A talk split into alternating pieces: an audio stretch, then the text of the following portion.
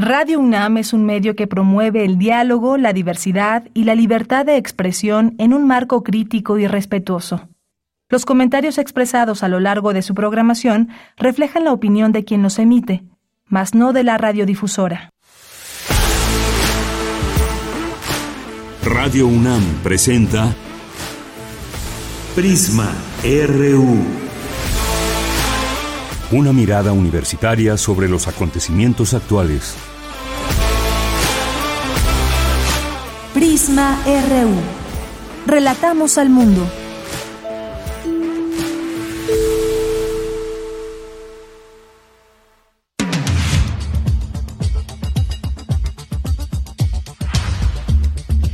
Muy buenas tardes, una de la tarde con tres minutos. Está lloviendo aquí en esta zona de Benito Juárez, aquí muy en la colonia del Valle, aquí muy cerca de nuestras instalaciones y todo, todo este, eh, esta parte de Benito Juárez.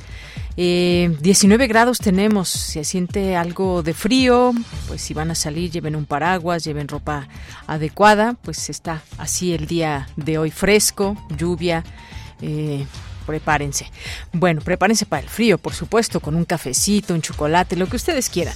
Bueno, pues hoy varios temas, varios temas porque no podemos dejar de hablar de lo que está sucediendo en nuestra universidad, por supuesto, que siempre tenemos ahí eh, la mirada fija en todo lo que va sucediendo y se los traemos aquí en, en las distintas notas informativas. Y también traemos al análisis varios de los temas que son noticia y que van teniendo esta incidencia en nuestra realidad. Y hace unos días apenas el presidente López Obrador ahí en su mañanera eh, habló ampliamente sobre lo que está pasando o lo que él ve en torno a declaraciones que ha habido, a esas como teorías que dejan deslizar algunos columnistas y periodistas, ciertos, hay que decir ciertos periodistas, ciertos columnistas, ciertos opinadores en torno a la posibilidad o a la situación de un magnicidio en México. De pronto cuando escuchamos esta palabra y sobre todo de quién viene o de quienes vienen, nos, nos ponemos a pensar en muchas cosas y no menos de uno levanta una ceja para decir de dónde sacan esto, cuál es la evidencia, digamos. Vamos a hablar de, de este tema, por supuesto. Eh, vamos a hablar de ese tema que han dicho esos periodistas y lo que ha respondido también el presidente López Obrador y lo haremos con el periodista independiente Jorge Meléndez. Vamos a platicar también, bueno, eso por una parte, que nos vamos a llevar ahí algo de tiempo para tratar de entender qué es lo que hay. Y esto de cara a las elecciones, que la verdad es que se antoja un escenario bastante tenso y difícil de pronto. Ahora con este adelanto de tiempos que también estaremos hablando, adelanto de tiempos que parecería ya estar, estamos en momentos electorales cuando no se marca así eh, según los lineamientos que hay para iniciar en su momento procesos, procesos electorales, que ahí están las fechas, ahí está todo muy claro, pero se ha adelantado parecería este proceso. Y bueno, otro de los temas que abordaremos son los libros de la SEP. ¿Qué está pasando? ¿Por qué se está pidiendo que se utilicen los anteriores? ¿Qué traen los nuevos? Vamos a discutirlo con el doctor Manuel Gilantón, que ya abría esta conversación hace unos días, mi compañera Virginia Sánchez, que estuvo aquí.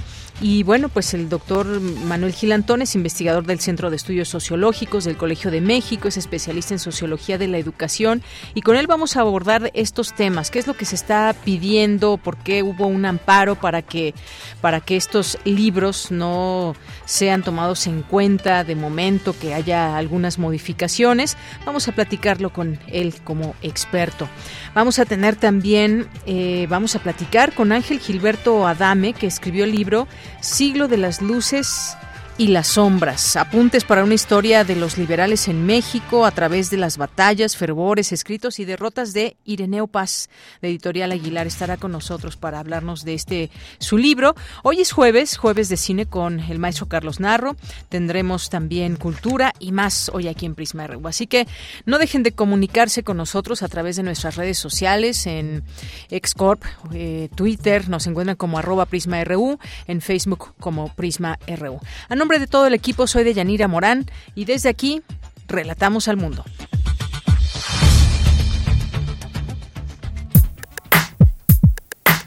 Relatamos al mundo. Relatamos al mundo.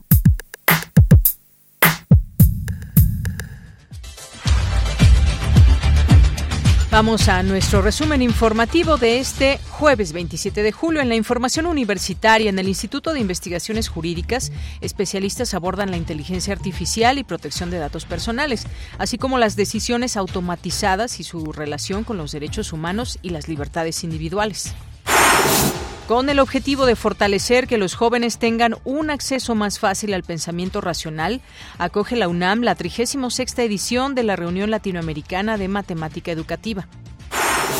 Hablar como mexicanos implica estar seguros que nuestras preferencias léxicas y gramaticales tienen el mismo valor que las de otras variantes de la lengua española, señala la investigadora emérita Concepción Compani. En la información nacional, en sesión extraordinaria, emite el Instituto Nacional Electoral lineamientos para regular y fiscalizar actividades y propaganda realizadas en los procesos políticos. Madres y padres de los 43 normalistas desaparecidos de Ayotzinapa solicitaron una reunión con el presidente Andrés Manuel López Obrador para que explique por qué la Secretaría de la Defensa Nacional oculta información sobre el paradero de los estudiantes. Esta mañana, el presidente López Obrador habló al respecto. Vamos este, avanzando en el propósito de aclarar lo que sucedió con los jóvenes de Ayotzinapa. Se ha ido avanzando. Hay como 115 detenidos. 115 detenidos. Y no solo funcionarios menores o personas de pocas influencias. No, está detenido el anterior procurador de justicia. Están detenidos dos generales. Esto este, debe saberse porque no se informa y otros importantes funcionarios públicos. No hay impunidad y se está actuando. Y no es cierto, Marina y Defensa no estén ayudando. Respeto su punto de vista, pero no lo comparto, porque si se ha avanzado es por la colaboración precisamente de Marina y de Defensa y también por la decisión que hemos tomado de que no se permite la impunidad. Bien, pues evidentemente algo sucede entre esta versión que da a conocer el presidente Andrés Manuel López Obrador de que todo se ha dispuesto, toda esta información, con lo que dice el GIEI, que han señalado este ocultamiento de información por parte de estas secretarías. Bien, pues en más información, en más información, eh, Octavio Romero Oropesa, director general de Pemex, aseguró que el derrame de hidrocarburos en la sonda de Campeche se debió a un fenómeno natural conocido como chapopoteras y una pequeña fuga en el campo Ekbalam. Las chapopoteras o las emanaciones naturales que representan a nivel mundial el 46% de la aportación todos los años de hidrocarburos al ambiente oceánico. En el Golfo de México, el Golfo de México está clasificado como una región con un alto potencial de este tipo de emisiones. No es petróleo crudo pesado, es crudo ligero. Lo que se observa son láminas muy pequeñas, muy delgadas, de aceite, no es chapapote, es láminas que están sobre la superficie y se llaman iridiscencias porque con los rayos del sol pues se reflejan. Láminas, iridiscencias, dice Octavio Romero Oropés, el director de Pemex. En más información, el presidente López Obrador informó que el gobierno federal refinanciará la deuda de petróleos mexicanos. Siempre nosotros ayudamos a Pemex porque no se trata de separar deudas como antes. Pemex tiene que ver con la República, con el gobierno de la República, el gobierno de la cosa pública. Los tecnócratas lo que querían era dejar a Pemex eh, en la ruina. Y por eso Pemex tenía que pagar, si contrataba créditos, intereses elevadísimos, porque Pemex no es una empresa privada, es una empresa pública, es una empresa de la nación. Todo lo que se requiera. Es que, es que no tenemos ningún problema en la información internacional, la Organización Meteorológica Mundial y el Servicio Copérnicus de la Comisión Europea confirmaron este jueves que julio de 2023 será el mes más caluroso jamás registrado. El secretario general de la ONU, Antonio Guterres, advirtió que el cambio climático está aquí, es aterrador y esto es solo el inicio. Mientras tanto, el presidente de Estados Unidos, Joe Biden, calificó las altas temperaturas derivadas del cambio climático como una amenaza existencial para la humanidad. Dio a conocer medidas destinadas a mejorar la seguridad sanitaria de las personas que trabajan al aire libre y un incremento a los fondos dedicados al servicio del pronóstico meteorológico. Hoy en la UNAM, ¿qué hacer? ¿Qué escuchar? ¿Y a dónde ir?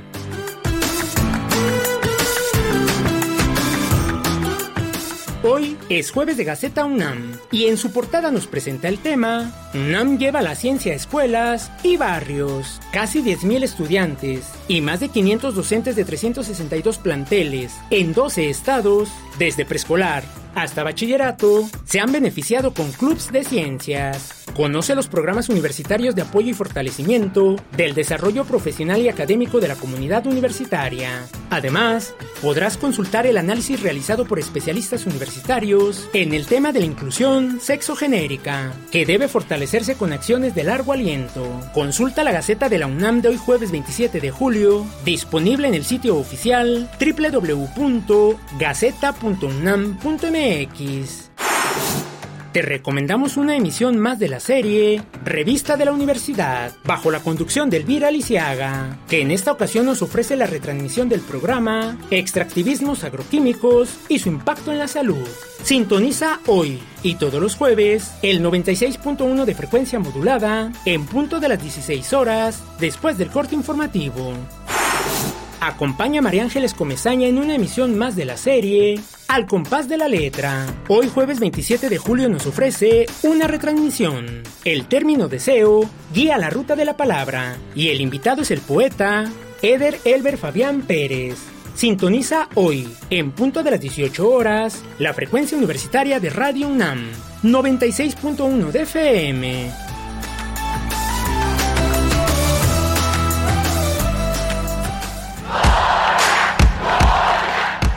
Campus RU.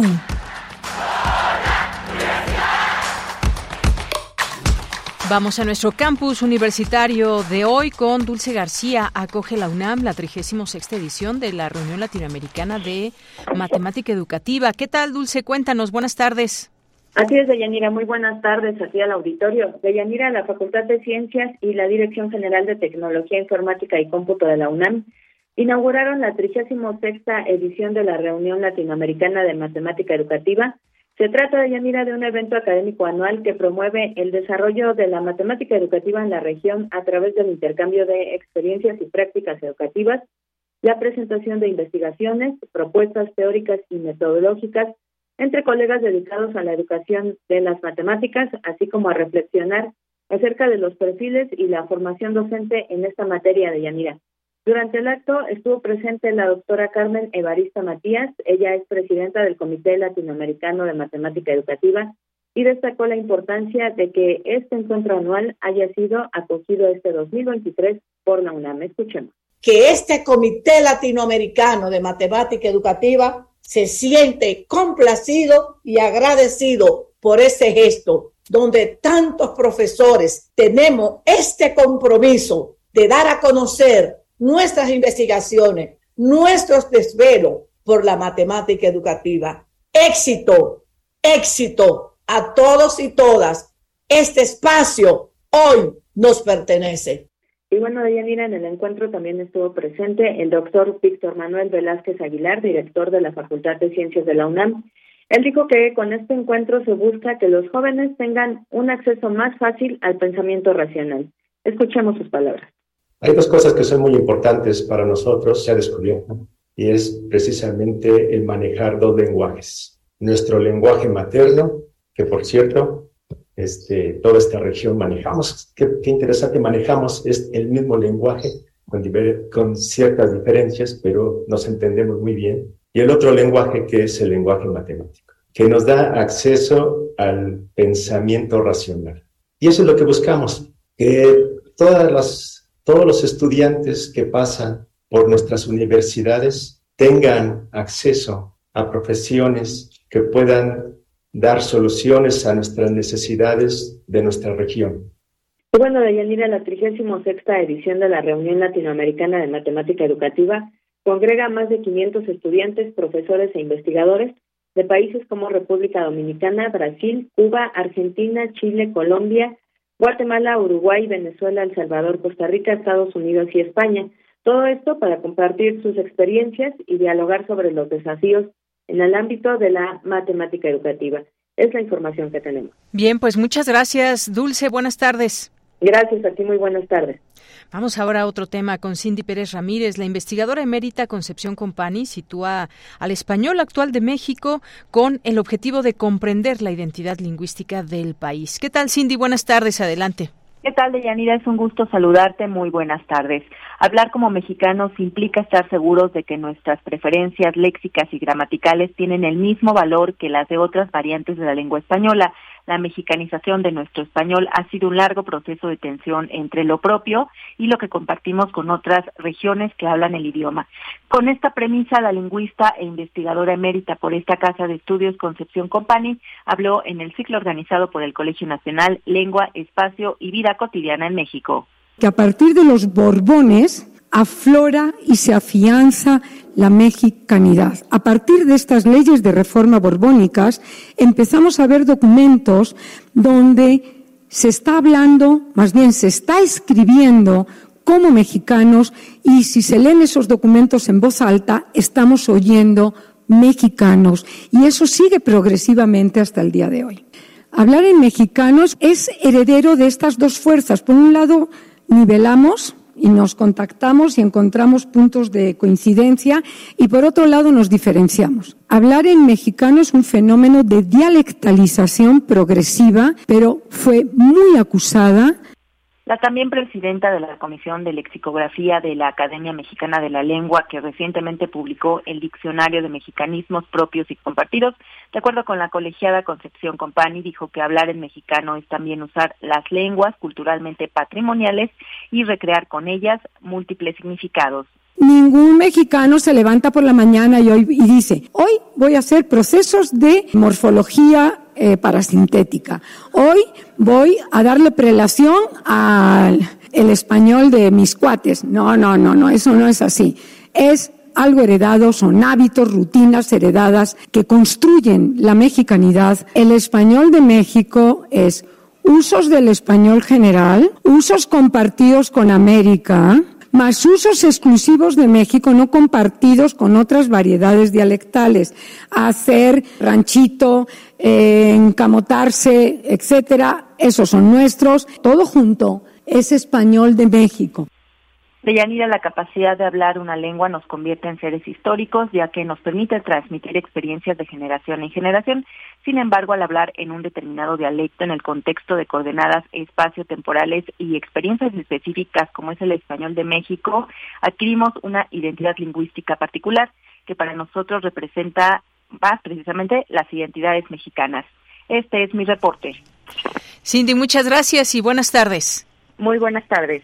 Ahí está este español de México y las palabras que utilizamos que solamente son mexicanas y todo este contexto que da eh, la doctora Concepción Compani. Vamos ahora con mi compañera Virginia Sánchez. Emite el INE lineamientos para regular y fiscalizar actividades y propaganda realizadas en los procesos políticos. ¿Qué tal, Vicky? Muy buenas tardes.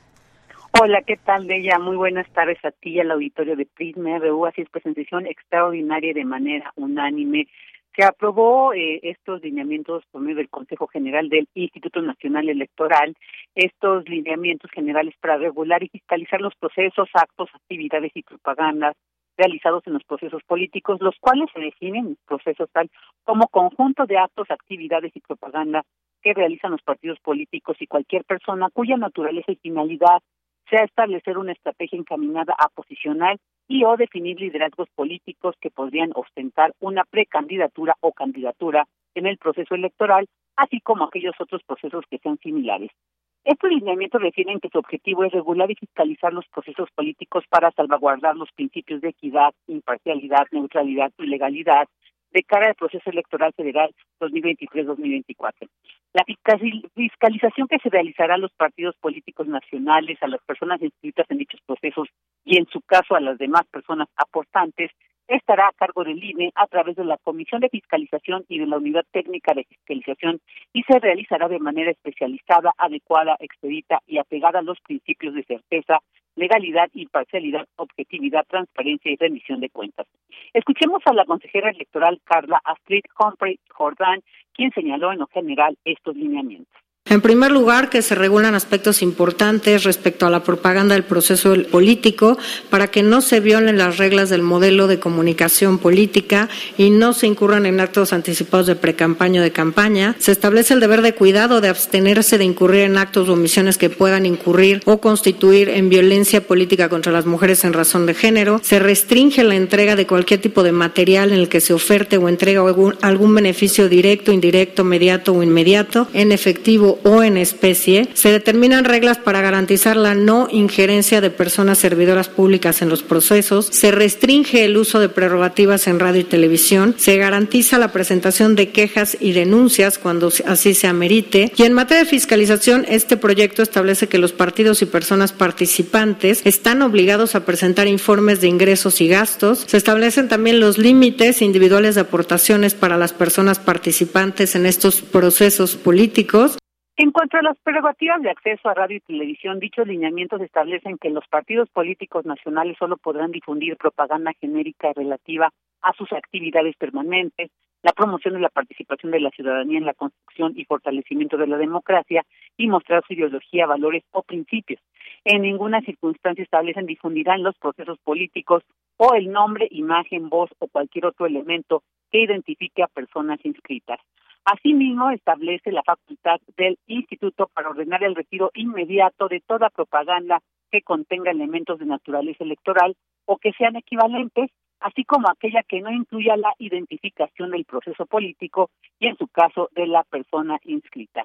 Ella, pues, esto es algo de lo que se escuchó en estos lineamientos generales para regular y fiscalizar los procesos, actos, actividades y propaganda realizados en los procesos políticos emitidos por el INE. Es el reporte. Bien, Vicky, muchas gracias y buenas tardes. Buenas tardes. Hasta luego, continuamos. Prisma RU. Relatamos al mundo. Estos últimos días hemos escuchado en medios de comunicación y analizando el tema eh, con esta palabra de magnicidio Vamos a, definirla aquí, según Wikipedia. El magnicidio es el asesinato de una persona con un cargo importante, usualmente una figura política o religiosa. El magnicida suele tener una motivación ideológica o política y la intención de provocar una crisis política o eliminar un adversario que considera un obstáculo para llevar a cabo sus planes.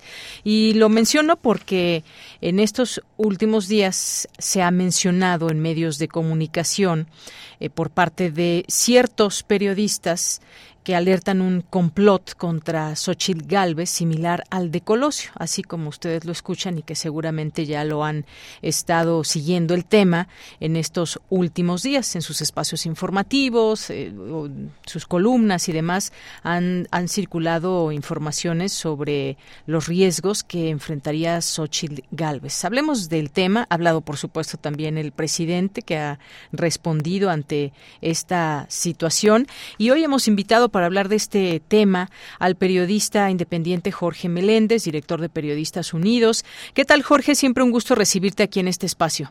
Al contrario, un gusto para mí de Yanira y sobre todo en Radio UNAM, que es nuestra casa de estudios de ambos.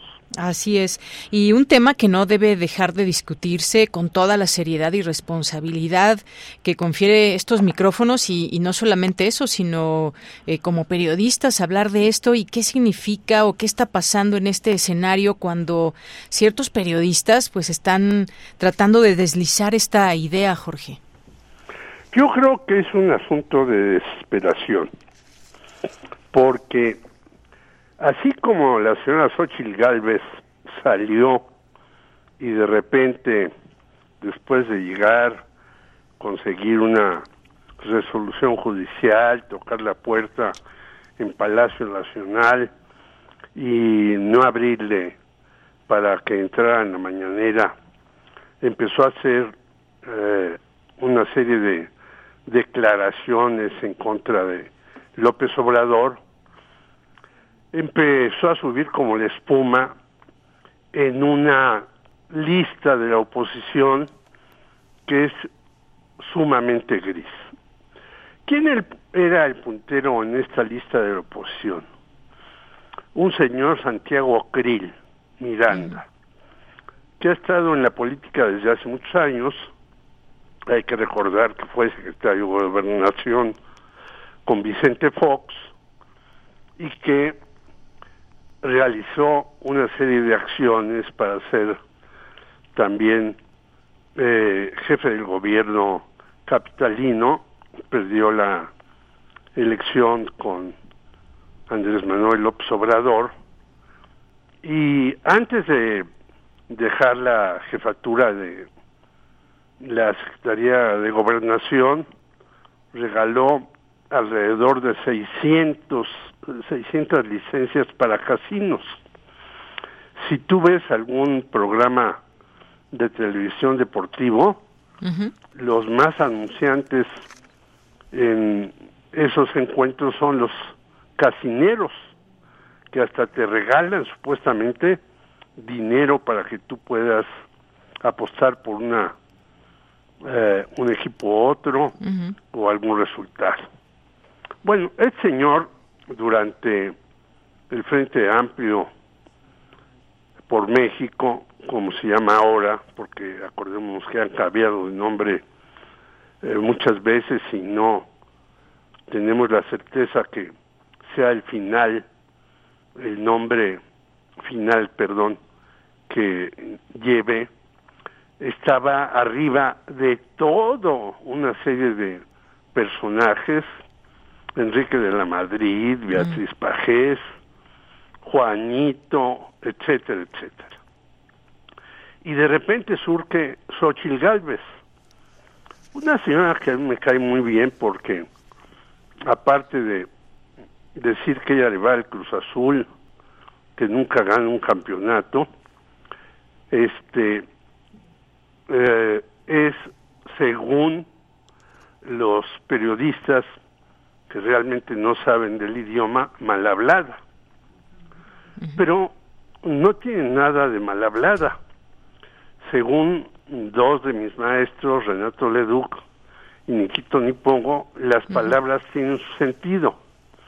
Y si uno le dice a uno que es un pendejo, es porque tiene la convicción o la certeza de que lo es. Entonces decir pendejo no tiene ninguna eh, tipo de acto peyorativo o de grosería para alguien más. ¿No? Hay algunas otras palabras que sí no se pueden usar y la revolución de las mujeres no lo ha demostrado. Pero entonces la señora Xochitl Galvez empieza a subir, a subir, a subir, a subir, pero comete dos errores. Su jefe, que la llevó como encargada de la Comisión Nacional de los Pueblos Indígenas, hace unas declaraciones diciéndole, Xochitl, quítale la ayuda a los huevones mexicanos y regrésanos los 100 mil pesos que nosotros teníamos de pensión porque a mí me hacen mucha falta. Bueno, por estos días han clausurado una serie de tiendas de Vicente Fox donde vendía cannabis. Y yo no creo que sea malo vender cannabis. La marihuana se usa desde hace muchísimos años. Yo tenía una abuelita que la tenía la hierba en alcohol y se la frotaba en las piernas para las rumas. Y yo veía fumando algunos personajes de mi colonia esa hierba y no había tanto problema. Hasta que llega Nixon y hace la guerra contra las drogas y empieza a hacer la marihuana el horror. Ahora lo es el fentanilo, que viene de China, y ya no saben cómo detenerlo los Estados Unidos. Bueno, Fox dice eso y Xochitl dice otra cosa. Es imposible que el Estado les dé seguro social a todos. Hay que pagar, yo pago 140 mil pesos anuales de mi seguro social. Todos los mexicanos debemos de pagar nuestro seguro social. Y yo digo, ah, caray, ¿y de dónde van a sacar los indígenas si ella se dice que es indígena? Esos 140 mil pesos. Bueno, hace una serie de cuentas muy locas y llega a que debemos de pagar 30 mil pesos mensuales cada mexicano para tener un seguro social eh, médico y de defunción. Bueno, es una cantidad exorbitante, 30 mil pesos, incluso para muchos periodistas que no ganan esa cantidad mensual. Por lo tanto, eh, la señora Xochitl se estanca y ahora, según dos encuestadoras muy conocidas, Encol y Mitowski, si fueran las elecciones, la señora Xochitl Galvez perdería hasta con Manuel Velasco de las corcholatas de López Obrador. Pero en ese inter, para inflarla todavía más, sí. la señora Beatriz Pajés, que edita todavía la revista Siempre con apoyo de Roberto Madrazo, que es el que subvenciona a Latinos, saca una portada que dice magnicidio, mm. que ya tú le explicaste correctamente qué dice el diccionario al, al respecto. ¿Y quién era pues la posible persona que pudiera sufrir la muerte? Pues Ochil Galvez, que iba subiendo en las encuestas y según esto tenía encolerizado a López Obrador. Oye, si me permites, nada más hago un paréntesis para ver lo que puso Beatriz Pajés en, uno de, en un tuit. O, dice, el presidente López Obrador crea un ambiente que recuerda al asesinato de Luis Donaldo Colosio. En esta ocasión, el escenario tiene más riesgos. López atiza la violencia política cuando los cárteles ocupan el 81% del territorio nacional. Más o menos en ese tono van algunas de las declaraciones, no solamente la el de Beatriz Pajés. Así es. Y esa la palabra de magnicidio la retoma de otra manera Raimundo Riva Palacio en el financiero, diciendo que estamos en una situación parecida a la de Colosio. Y la retoma también Ricardo Alemán, que pobre ya no escribe en ningún lado más que en su sitio. Dice, peligra Xochitl por el odio presidencial. Y, de repente esta palabra también, Jorge, odio, cuando el odio pues ha venido también de ese lado de ciertos periodistas que a veces pierden pues pierden el piso periodístico, el sentido periodístico cuando se llenan de ese odio contra un presidente. Y digo que por supuesto hay que criticarlo, hay que hacer nuestro trabajo como periodistas, pero pues ya parece que hablan más desde la víscera que desde un trabajo tan bello, un oficio como lo es el periodismo. Y, hay varios que tienen nombre y apellido que han eh, lanzado algunas de estas informaciones en sus espacios, en sus columnas. Bueno, hasta le han inventado la madre al López Obrador. Sí, sí, sí. Entonces, ¿de dónde viene el odio? Yo me preguntaría. exacto. Entonces, yo me puedo pelear con alguien ah, verbalmente y a lo mejor hasta me salgo de mis casillas y le digo alguna cosa inconveniente, pero no lo puedo hacer en mi trabajo profesional periodístico. Eso es inconcebible. Y otro que em, está en esa lista es Joaquín López Dóriga, también. que yo diría, bueno, ¿por qué cuando Pemex era un monopolio estatal se anunciaba con Joaquín López Dóriga? Pues yo no lo entiendo porque si tú tienes una empresa que no tiene competencia, ¿por qué necesitas anunciarte? Si tú necesitas el producto, lo tienes que comprar en la empresa que es el monopolio, no te queda de otra.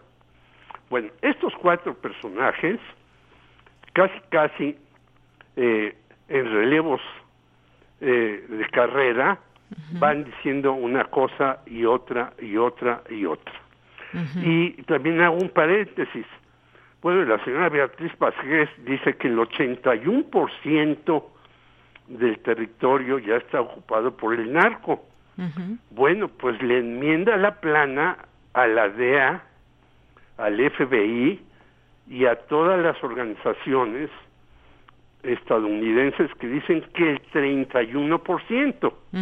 Es decir, si ya llegamos al 81%, pues realmente este les falta poco para tener el 100% y entonces ya no les interesaría López Obrador para nada si ya ellos controlan todo el comercio. Oye, y hay otra cosa, Jorge, porque, bueno, también Raimundo Rivapalacio, que publicó en su, en su columna y en Twitter, también dice, no queremos otro Colosio.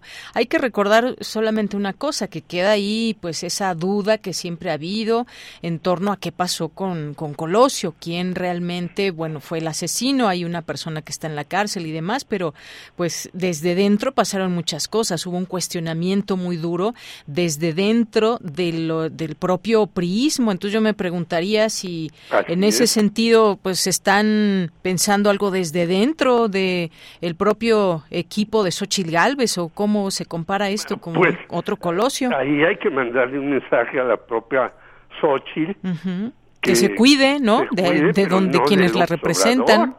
Sino de esos cuates que la están lanzando quizás al matadero, Así ¿no? es. Porque eh, Raimundo después dice, Ciro Gómez Leiva y yo nos entrevistamos con el señor fiscal especial Miguel Montes para ver lo de Colosio. Miguel Montes no hizo ninguna investigación. Tanto así que lo relevaron. Dijeron, no, pues este cuate no está haciendo nada para cubrir este asunto de la muerte de Colosio que todavía no sabemos cómo estuvo. ¿no? Entonces, en los anteriores magnicidios, bueno, desde el de Álvaro Obregón, supimos bien a bien qué sucedió. Incluso supimos, por ejemplo, en la época de Díaz Ordaz, que obviamente no es santo de mi devoción, porque los del 68 eh, le gritábamos al, al balcón hocicón, este, también se supo que hubo un atentado y detuvieron al tipo, en fin. Pero en el de Colosio sigue abierto el asunto. Tan sigue abierto que su hijo, cuando le dijeron, bueno, tú puedes ser el candidato a la presidencia de la República por el movimiento ciudadano, pero aliados con el PRI, el PAN y el PRD, dijo, no, no, a mí sáquenme de esa jugada porque yo dudo del PRI. Así ¿no? es. Es decir, Mm. el hijo está consciente de que en el PRI no se hizo una investigación del asesinato de Colosio y está el señor Mario Aburto ahí. El, el López Obrador dijo, hay que reabrir ese asunto, no lo han reabierto, no sé por qué, pero es un asunto muy raro, igual que el asesinato de Ruiz Macié. Y hablo de él porque yo llegué a tener cierta relación con Ruiz Macié. Y fíjate que sigue desaparecido un señor Manuel Muñoz Rocha que fue a Estados Unidos y de repente huyó, no sé si en una eh, nave extraterrestre, como ahora están nuevamente poniendo de moda los Estados Unidos, que hay luces y que, en fin. Así es, Por lo tanto, el magnicidio no vendría de parte de el jefe de gobierno o el gobierno turno, sino de otra parte. Claro, y ya hubo, hubo una respuesta muy clara también del presidente López Obrador. De, déjame hacer otro paréntesis, porque aquí fíjate que nos están escuchando nuestros radioescuchas, pero también hay aquí un grupo de personas que nos vienen a visitar en la cabina de Hiperborea Radio. Es una radio hecha por gente con debilidad visual y les agradecemos que estén aquí presentes, que nos hayan hecho esta visita y te están escuchando aquí en vivo, nos están escuchando y bueno, pues están aquí muy interesados en conocer cómo se hace la radio en vivo y pues nosotros también desde aquí agradecemos esta, esta visita a Hiperborea Radio. Así es. Muy bien, pues muchas gracias y pues aquí son bienvenidos siempre. Jorge, pues este tema eh, que tú decías parecería una desesperación y demás, nos, nos enfrentamos y vendrán tiempos muy difíciles en este sentido. Más difíciles. Más difíciles de enfrentar también desde, desde el periodismo, porque parecería, Jorge, no sé tú qué opines, que, que pues están pues quienes hacen realmente periodismo y de pronto quienes se han aliado al poder y que parecerían que, parecería que extrañan ese poder que les ha dado la mano. Ahí están algunos algunas cifras que volvió a recalcar el presidente López Obrador que han recibido ciertos eh, periodistas y uno se pregunta, bueno, pues de qué lado se está, si están del lado de, lo que fue en su momento un poder que les ayudó o del lado del periodismo, simple y sencillamente. Ahora que mencionabas todo esto de Xochitl Galvez, hay una investigación muy clara que, que se publicó y sin embargo punto MX la trae de Alejandro Almazán de todo lo que tendría que estar respondiendo Xochitl Galvez en torno a irregularidades una plaza comercial que con irregularidades contrató a una empresa de Xochitl cuando era delegada. Y ahí sí, mira, han hecho mutis en muchos medios de comunicación. Bueno, yo te recomendaría y a los compañeros que están que busquen una entrevista a un eh, científico que vive en Querétaro, que se llama Ángel Valderas Puga, y en esta entrevista, el señor Valderas Puga desnuda con toda propiedad, no físicamente, sino desnuda, da datos precisos de las mentiras de Xochitl Galvez. Ya olvidémonos de los desarrollos inmobiliarios. La señora Xochitl Galvez, por sus palabras, dice que vendía 600 gelatinas diarias. Y el señor Ángel, Ángel Valderas Puga demuestra que todo lo que dice pues es un invento. Y que no vivía en una casa tan humilde como dice. como vendedor desde muy chiquito, pues no alcanzas a vender, sobre todo en un en una población de seis mil personas, 600 gelatinas diarias. Es decir, le vas a vender al 10% tus gelatinas en cuánto tiempo y de qué manera. Por lo tanto, aquí hay una serie de trampas, como son todos los políticos, o la gran mayoría, en donde dan cifras para eh, hacerse los muy graciosos. Bueno, ahora tenemos otro problema que quizás algún día abordaremos en tu programa. Todos los políticos ya sacaron sus libros. Sí. Y como decía alguien respecto a Miguel Alemán Velasco, este señor ha escrito más libros de los que ha leído. Entonces, estamos en una situación en donde, con tal de llegar a la silla embrujada, que bien le decía Carlos Fuentes, los políticos son capaces de todo y no, en lugar de ver por ellos, plantearnos un programa de qué van a hacer adelante. Así es. Que es lo que esperamos de la señora Xochitl Galvez. Efectivamente. No que este de diga tal o cuales cosas a determinada persona que le vaya al Cruz Azul, que sea muy cuate de fulanito de tal, no. A ver, ¿qué vamos a hacer respecto a la seguridad? ¿Qué vamos a hacer respecto a la salud? Ah, ya no los dijo. Tú tienes que comprar desde, si llega a la presidencia, tu seguro de gastos médicos porque no te lo va a pagar el Estado. Un Estado que no paga gastos médicos es un Estado fallido. No lo digo yo, lo dice hasta la OCDE, en donde estuvo el pillo de José Ángel Gurría, que lleva 30 años con un, una pensión que se hizo a modo de 50 mil pesos desde entonces.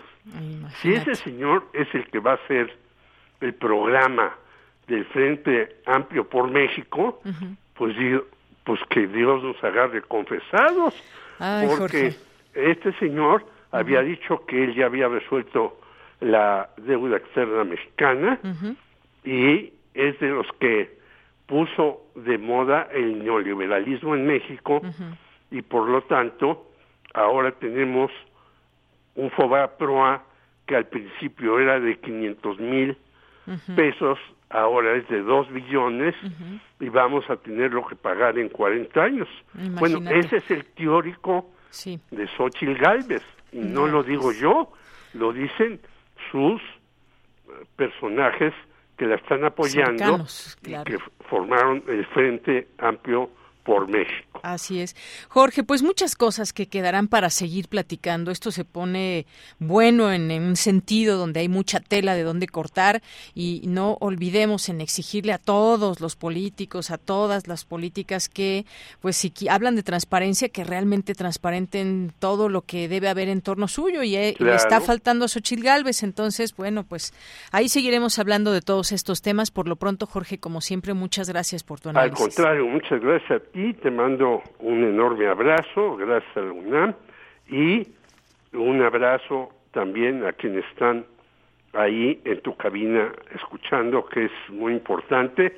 Y si tienen preguntas sobre eso y sobre otras cosas, pues trataremos de responderlas. Claro. Porque el periodista tampoco es una máquina instantánea. A veces tiene que ponerse a investigar lo que va a decir, que es lo que no hacen estos señores, sino lo único que lanzan son consignas sin sentido que hacen más revuelto el panorama nacional. Así es. Jorge, gracias. Hasta luego. Hasta luego. Muy buenas tardes. Continuamos.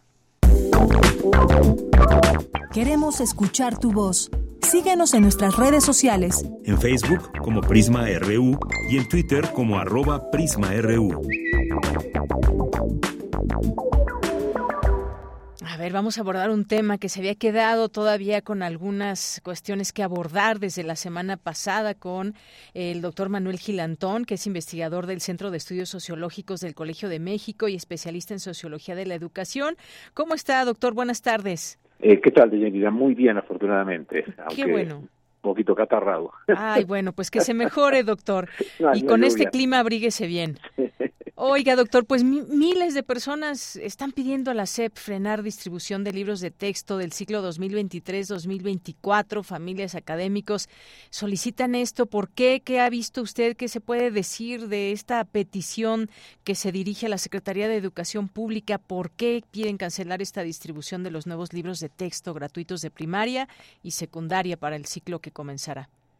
Eh, sí, fíjate que el, el problema tiene complejidad, pero es, es, se puede entender, aunque creo, por lo que se diría al final, que es tiempo que los pedagogos nos ayuden, ¿no? Yo pues soy un sociólogo que trabaja cosas de educación. E, el asunto es el siguiente. Eh, en, en, uso de las facultades que le da la Constitución al Ejecutivo a través de la SEP, eh, se hizo una propuesta y luego se aprobó un nuevo plan de estudios, un nuevo modelo educativo. Aquí viene una cuestión que es muy importante entender. La propuesta que se ha llamado la nueva escuela mexicana, lo que sostiene es que es mucho mejor la educación cuando no es por asignaturas.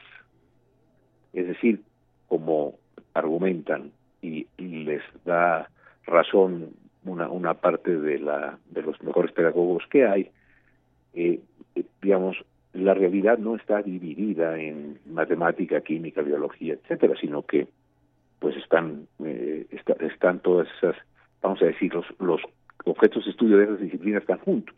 En el cambio climático hay aspectos químicos, biológicos, matemáticos, etcétera, ¿no? Entonces, la, lo que tenemos que entender, creo yo, eh, y, con esto no estoy diciendo que esté de acuerdo o no, me gustaría más bien ubicar el terreno porque está muy, muy polarizado, como muchas cosas en el país, y eso no nos ayuda. Eh, si el plan de estudio se modifica y se va a llevar a cabo a través de una secuencia de proyectos y problemas que a las niñas y los niños les les, permitan tener una educación más activa, menos memorística, menos eh, eh, enciclopédica y más cerca de sus intereses, de lo que sucede en su alrededor, bueno, pues entonces eso conduce a que cambiará también los programas de estudio y los libros de texto que son una gran un gran aporte que desde el periodo de, de Torres Bodet con, con el presidente López Mateos tenemos eh, eh, digamos, pero esos tienen que estar alineados al nuevo estilo, o para llamarla a la nueva estrategia pedagógica. Yo lo que he notado es que hay personas que dicen, el, el libro de matemáticas tenía 220 páginas y ahora se reducen a 11. A ver eso, maestro. pero, se reducen a 11 en una de las de, los proyectos en los cuales los niños van a trabajar. Para saber cómo está la distribución del contenido de la aritmética que se estudia, por ejemplo, en la primaria, es ver cómo transversalmente, a través de los problemas de cada grado o fase, y después, eh, digamos, sucesivamente, si están bien puestos en, para el nivel cognitivo que tienen los niños y las niñas, si tienen una secuencia adecuada, etcétera. Pero lo que no es adecuado es comparar el libro de texto de un plan de estudio de asignaturas, como el que eh, existía, a un plan de estudios de, este, de esta naturaleza, digamos que deriva más de posiciones como las de Paulo Freire, Freinet y otras personas que dicen que la educación tiene que ser más activa y menos memorística.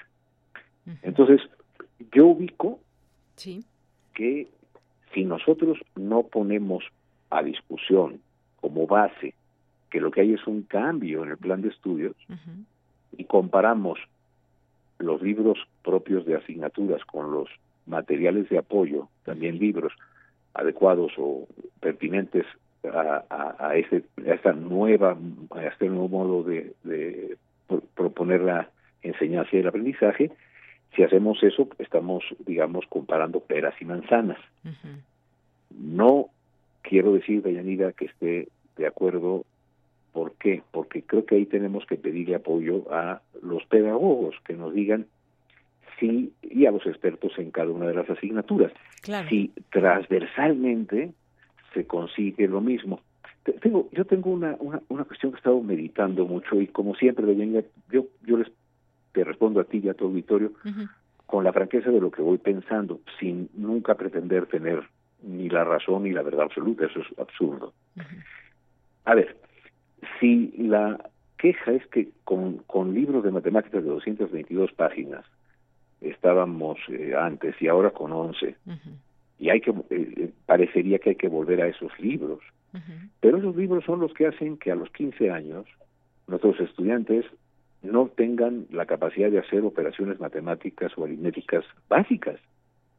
Es decir, el, el quiz del asunto, a mi juicio, no está tanto en los libros de texto como en qué hacemos para mejorar la educación. Claro. En ese sentido, la propuesta que hace esta administración es una propuesta mm, que, digamos, implica cambios muy serios que requiere maestras y maestros formados en esa lógica. Recordemos que los maestros y maestras actualmente estudiando en las normales que van a ser maestros o los que están en servicio, que son muchísimos, son millones, pues estudiaron para trabajar con asignaturas o con áreas de conocimiento, no con este nuevo proyecto. Implicaría, medianía cambios hasta en la arquitectura, hasta los, los salones no deberían de ser eh, todos viendo al profesor y dándose la espalda. En serio, cuando se mete la pedagogía crítica, etcétera, hay que hacer muchos cambios. Claro, actualizarse, ¿no? Irse actualizando en muchos sentidos. Pero, pero actualizar de fondo. Entonces, mi preocupación es que, mm, digamos, aceptando sin conceder, porque no lo soy, no soy pedagogo, que estemos ante un cambio que va a favorecer que la educación activa sustituya una educación pasiva y fragmentaria, digamos, démoslo por bueno, eh, concedamos, entonces mi preocupación de fondo es, ¿por qué la prisa? Si vamos a cambiar de tal manera que, que se va a transformar la educación, eh, insisto, de, de, un modo más, eh, digamos, en que los chiquillos y chiquillas son más bien pasivos en su aprendizaje a otros que son más activos, bueno, eso implica transformaciones en las escuelas normales, transformaciones fuertes en la práctica cotidiana de los profesores y profesoras. Significa que, por ejemplo, la secundaria, que está hecha por asignaturas, pues el, el, profesor de biología, ¿cómo le va a hacer para participar en un proyecto en el cual hay biología, matemáticas, química, etcétera? Hasta la organización escolar habría que modificar. Claro. En, en ese sentido, yo creo que lo que hay que preguntar a la SED, yo, yo lo he hecho, es ¿por qué tan apresuradamente? ¿Por qué no hicieron una prueba piloto? Bueno, se ampararon algunas personas por la prueba piloto, pero en, un cambio de esta naturaleza, te voy a poner un ejemplo rapidísimo. Es como si nos hubiesen aplicado la vacuna contra el COVID sin haber hecho al menos lo más pronto posible grupos control que nos dijeran, mira, está más protegida la gente que se vacuna que la que no. ¿A qué me refiero? Deberíamos de hacer un proceso en el cual un grupo de estudiantes de todos los niveles y de todas las regiones de la República sigan este proceso y luego comparemos con si aprenden más que con el anterior. Otra vez, la educación no puede ser maltratada haciendo cambios cada sexenio sin que esto complique las cosas y sin que esto haga que pues tengamos incertidumbre, ¿no? Claro. Entonces, yo le diría a ambos polos de la discusión, a ver, vamos viendo los libros en conjunto. Solicitemos todos, incluso el magisterio, más tiempo para implementarlo. Eh, llamemos a la... si, si, los anteriores gobiernos para los cuales esta administración dice que son distintos, hacían improvisaciones imperdonables, ¿por qué volver a hacer un, por qué hacer una improvisación nosotros? ¿no? Lo nosotros ahora con esta administración.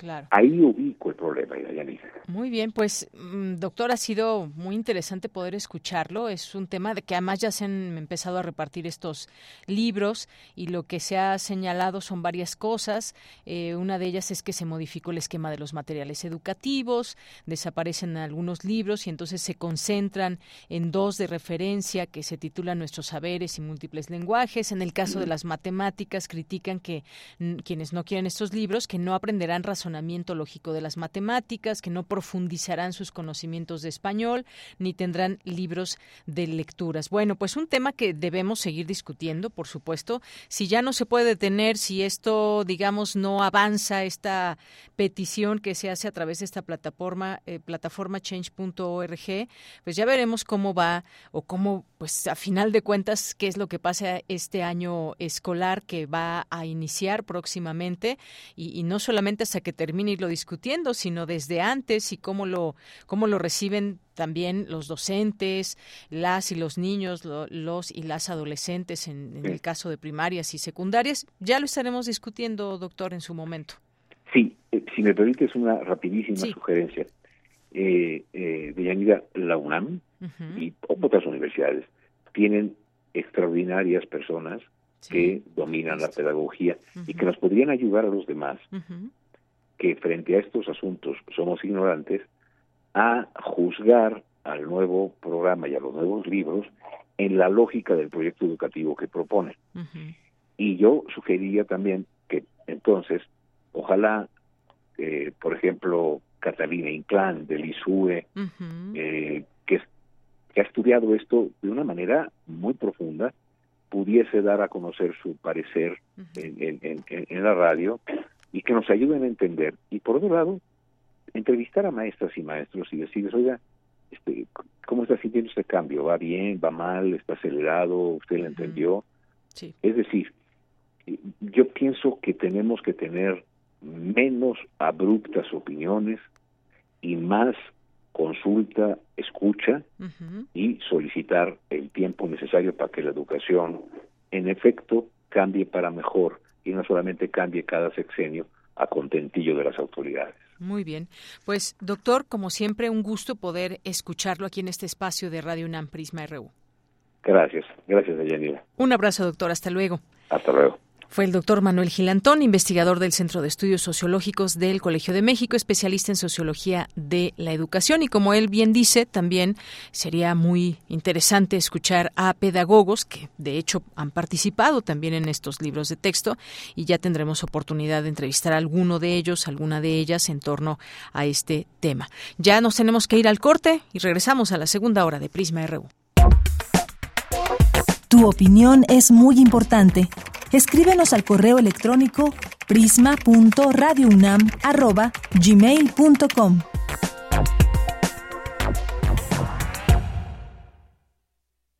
...96.1 de frecuencia modulada... ...860 de amplitud modulada... ...transmitiendo desde Adolfo Prieto 133... ...en la Colonia del Valle. Escúchenos en nuestra página web...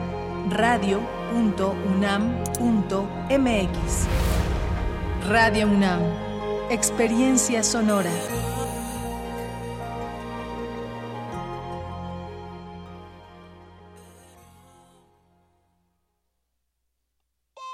Entre el bolero y la ciencia ficción, atestiguas el fin del mundo en cámara lenta. No haces nada porque no te queda de otra. Eliges la falsa noción del espacio para hacer como que no te das cuenta de que estás en una jaula por razones que inventó alguien más, haces efectivo el cheque de tu existencia. Un vale para una vida de idas a la escuela, al trabajo, a la tumba. Tantos años de resistencia para llegar a ninguna parte, a la misma estación, a la misma cabina, resistiendo todavía.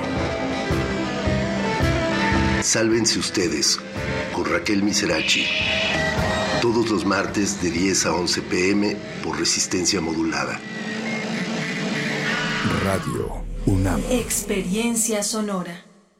Un medio ambiente sano es un derecho. Necesitamos áreas verdes y servicios de limpia iguales para todas y todos. El acceso al agua potable tiene que ser equitativo sin distinciones. Eso es lo justo. En el Partido Verde trabajamos a favor de la justicia ambiental. Por eso hemos propuesto y logrado el 90% de las leyes ambientales y de protección a los animales de nuestro país. Y seguiremos trabajando por el derecho a un medio ambiente sano. Juntos podemos lograr un México más justo y más verde. Partido Verde. Llevamos siglos mirando hacia otro lado. Hacemos como que todo ha terminado. Pero Ignorar la marca que la esclavitud dejó en la historia no es una forma de perpetuarla. Radio Nederland presenta Silencio y Memoria. Una serie radiofónica para recordar el periodo de esclavitud que sufrió África y las secuelas que ha dejado en la historia. Con Raquel Bruno todos los jueves de agosto y septiembre a las 10 horas por el 96.1 de FM. Radio UNAM, Experiencia Sonora.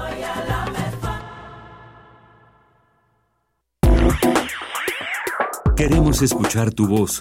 Síguenos en nuestras redes sociales. En Facebook como Prisma RU y en Twitter como arroba PrismaRU.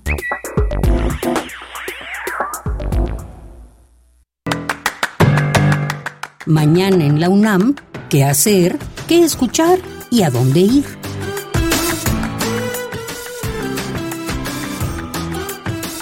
A 40 años del fallecimiento del director de cine Luis Buñuel, la Filmoteca de la UNAM organiza el ciclo El Buñuel francés, 40 años sin él que cuenta con diversos largometrajes de su etapa francesa. Este ciclo se lleva a cabo del 26 de julio al 6 de agosto en la Sala José Revueltas del Centro Cultural Universitario. Consulta la programación completa en el sitio oficial de la Filmoteca de la UNAM. En el mes de agosto, Teatro UNAM estará de estreno con la puesta en escena La Manzana de la Discordia, una adaptación libre de la Iliada de Homero, una nueva forma de resignificarla para el siglo XXI en función a los cambios en el actuar, pensar y sentir que ha traído la digitalización, principalmente en las nuevas generaciones y con mayor intensidad desde la pandemia. Esta obra cuenta con las actuaciones de Rodrigo Murray, Oscar Piñero, Jerónimo Best, Fernando Córdoba y Noemí Espinosa, bajo la dirección de Aline de la Cruz. La puesta en escena, La Manzana de la Discordia, se presentará de jueves a domingo, del 3 al 26 de agosto en el Teatro Juan Ruiz de Alarcón, en el corazón del Centro Cultural Universitario. Consulta la cartelera completa en el sitio oficial y las redes sociales de Teatro UNAM. ¿Sabías que el cyberpunk es una herramienta para reflexionar sobre las implicaciones sociales, éticas y filosóficas del desarrollo tecnológico? ¿Te gustaría aprender más acerca de ello? Aún estás a tiempo de inscribirte en el curso Cyberpunk Capitalismo, Transhumanismo Tecnológico y Distopía, que será impartido por Jorge Alejandro Espinosa los días sábado de 10 a 12 horas del 2 de septiembre al 9 de diciembre de 2023. Consulta la oferta completa de los cursos y talleres organizados por la Casa del Lago de la UNAM. Visita su sitio oficial y redes sociales. Para Prisma RU, Daniel Olivares Aranda.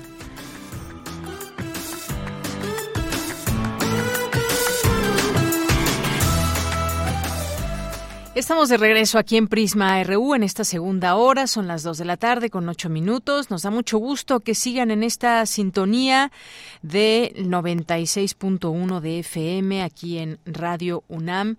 Están ustedes escuchando Prisma RU de lunes a viernes de 1 a 3 de la tarde. Aquí les esperamos siempre con muchísimo gusto. Recibimos sus comentarios que constantemente aquí nos están haciendo sobre los temas que vamos abordando. Gracias a César Soto, gracias a David Castillo. Dice, como siempre, espectacular el querido maestro Gil Antón.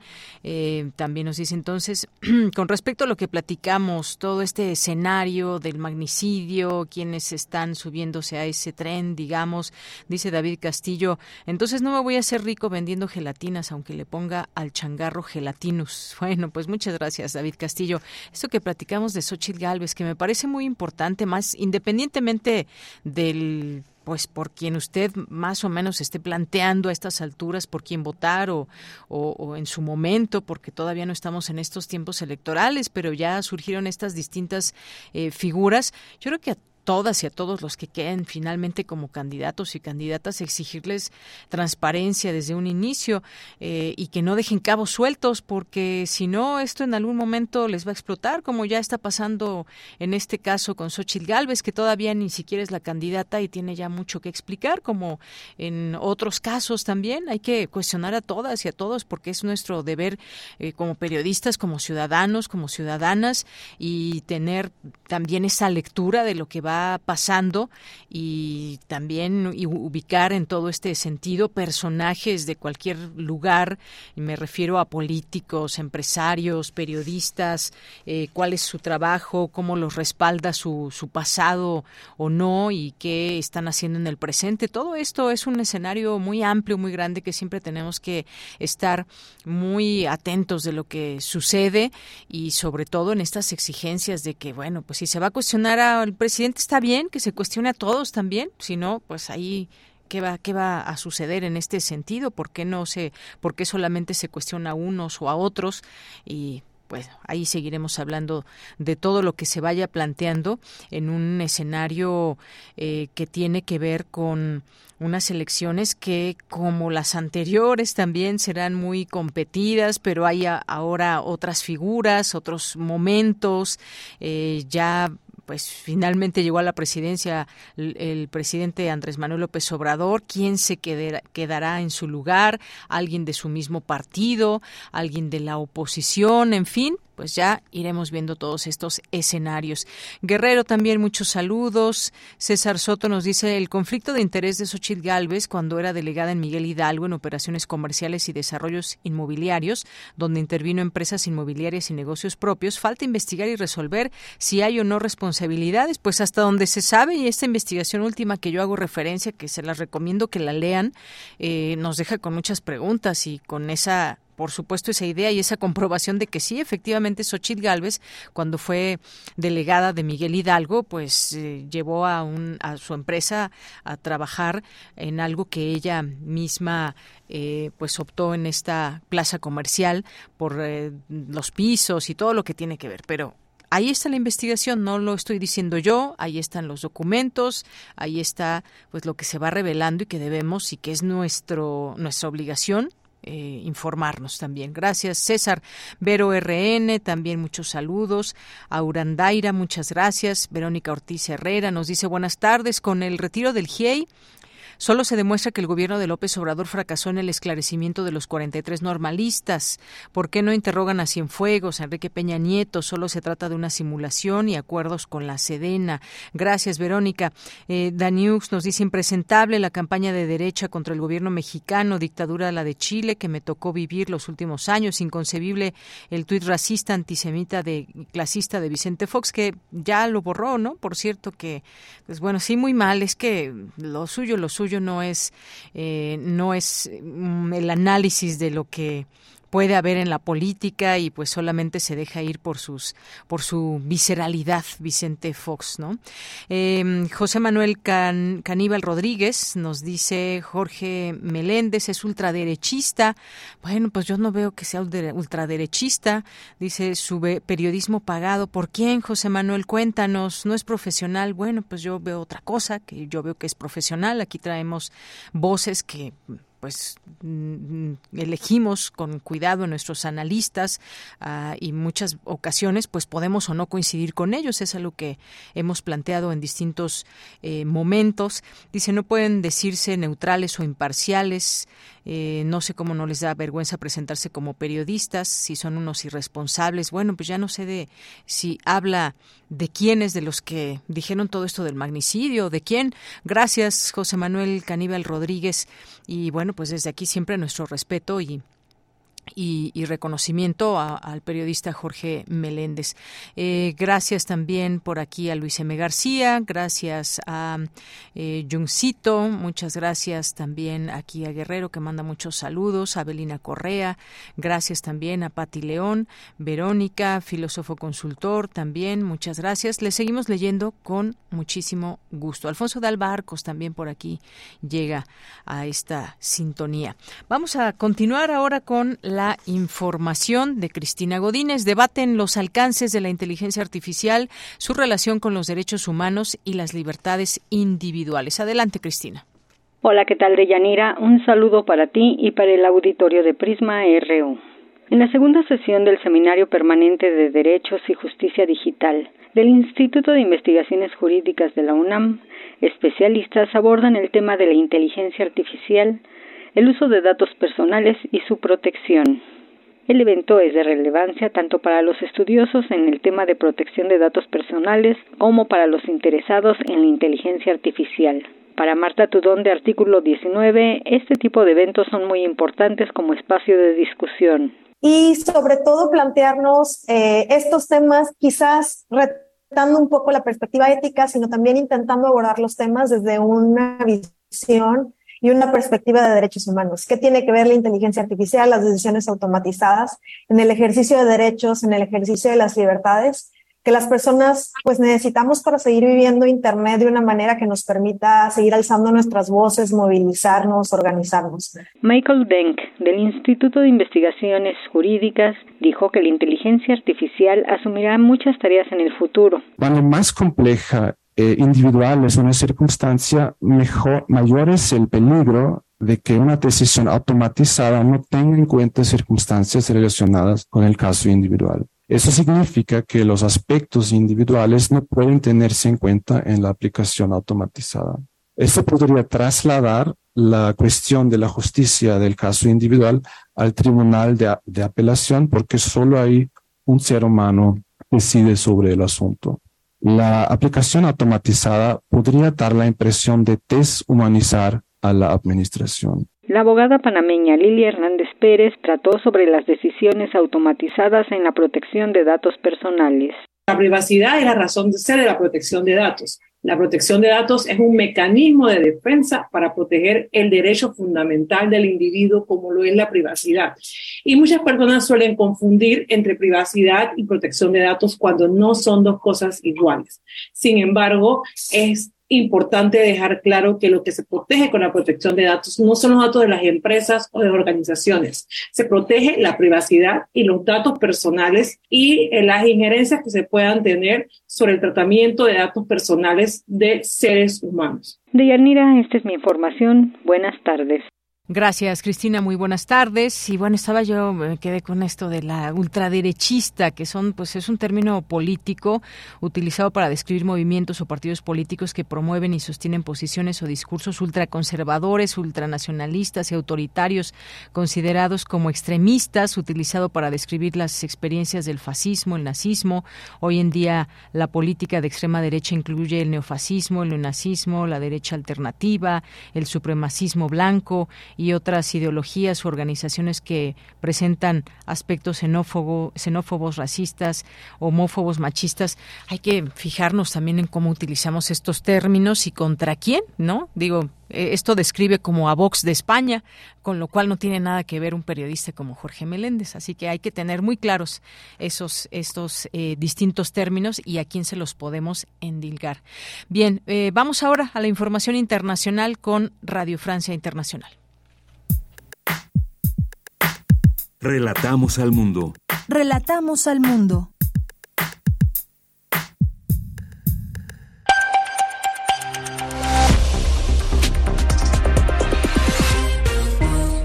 Bienvenidos a este resumen informativo de Radio Francia Internacional. Mathieu Dosamí está en los controles técnicos. Hoy es jueves 27 de julio. Vamos ya con las noticias.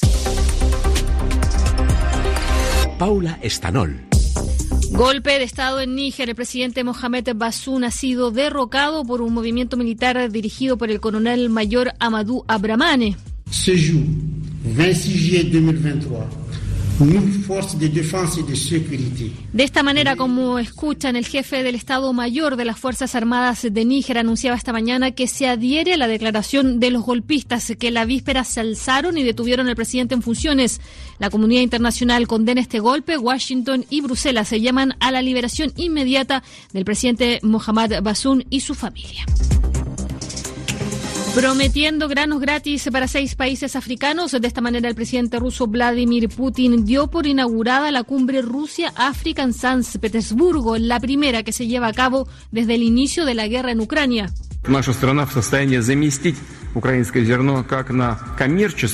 En los primeros meses seremos capaces de garantizar envíos gratuitos de 25.000 a 50.000 toneladas de granos a Burkina Faso, Zimbabue, Mali, Somalia, República Centroafricana y Eritrea, dijo Putin en ese discurso inaugural en el que intentó tranquilizar a sus homólogos africanos tras la ruptura del acuerdo que permitía la exportación de granos ucranianos, incluido a países de África. Los bomberos griegos siguen tratando de contener los incendios forestales que arrasan el país desde hace ya dos semanas y han dejado cuatro muertos antes del regreso de fuertes vientos que podrían reavivar las llamas. Grecia es uno de los países de la cuenca mediterránea más afectados por la excepcional ola de calor y los incendios forestales que afectan amplias zonas del hemisferio norte desde el inicio del verano boreal. El Banco Central Europeo elevó los tipos de interés en 0,25 puntos porcentuales. Se trata del noveno aumento consecutivo, llevando los tipos de interés a niveles de hace dos décadas en un intento por combatir la inflación en la zona euro. En plena carrera de negociaciones para formar gobierno tras las legislativas en las que el Partido Popular resultó ganador, pero no con el margen esperado, la justicia española anunció hoy que esperará a que su par europea se pronuncie definitivamente sobre la situación de Carles Puigdemont antes de reactivar la orden de detención internacional del ex líder independentista catalán refugiado en Bélgica desde 2017. Y de esta manera ponemos punto final a este resumen informativo en Radio Francia Internacional.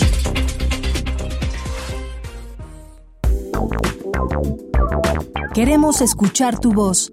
Síguenos en nuestras redes sociales. En Facebook como Prisma RU y en Twitter como arroba PrismaRU.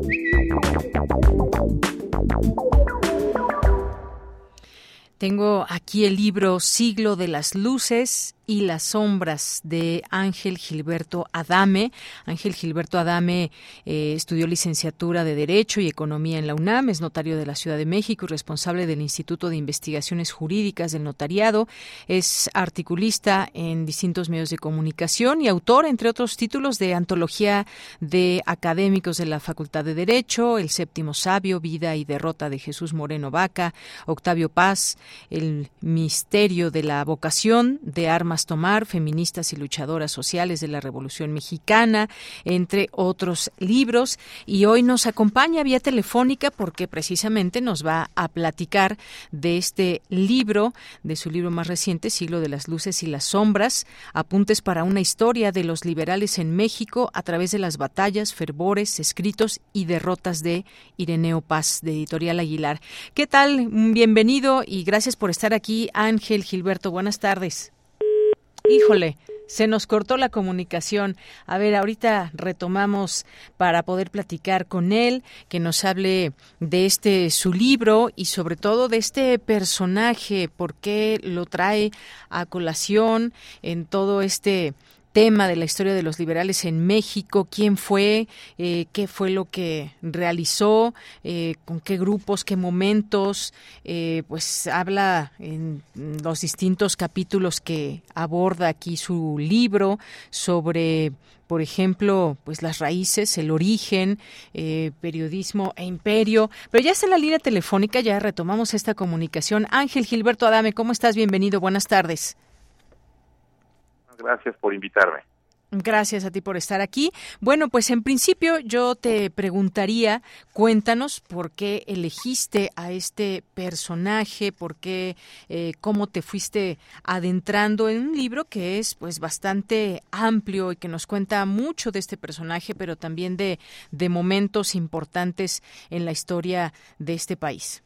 Bueno, tiene esto dice este libro tiene su génesis en dos en dos intereses, en dos vocaciones que han, me han acompañado durante buena parte de mi vida. Uno, ya lo mencionaste al narrar mi semblanza curricular, me he interesado en la vida de nuestro Premio Nobel de Literatura, el único, Octavio Paz Lozano, y eso irremediablemente me lleva a adentrarme en la vida de su abuelo, una figura tutelar, Irineo Paz.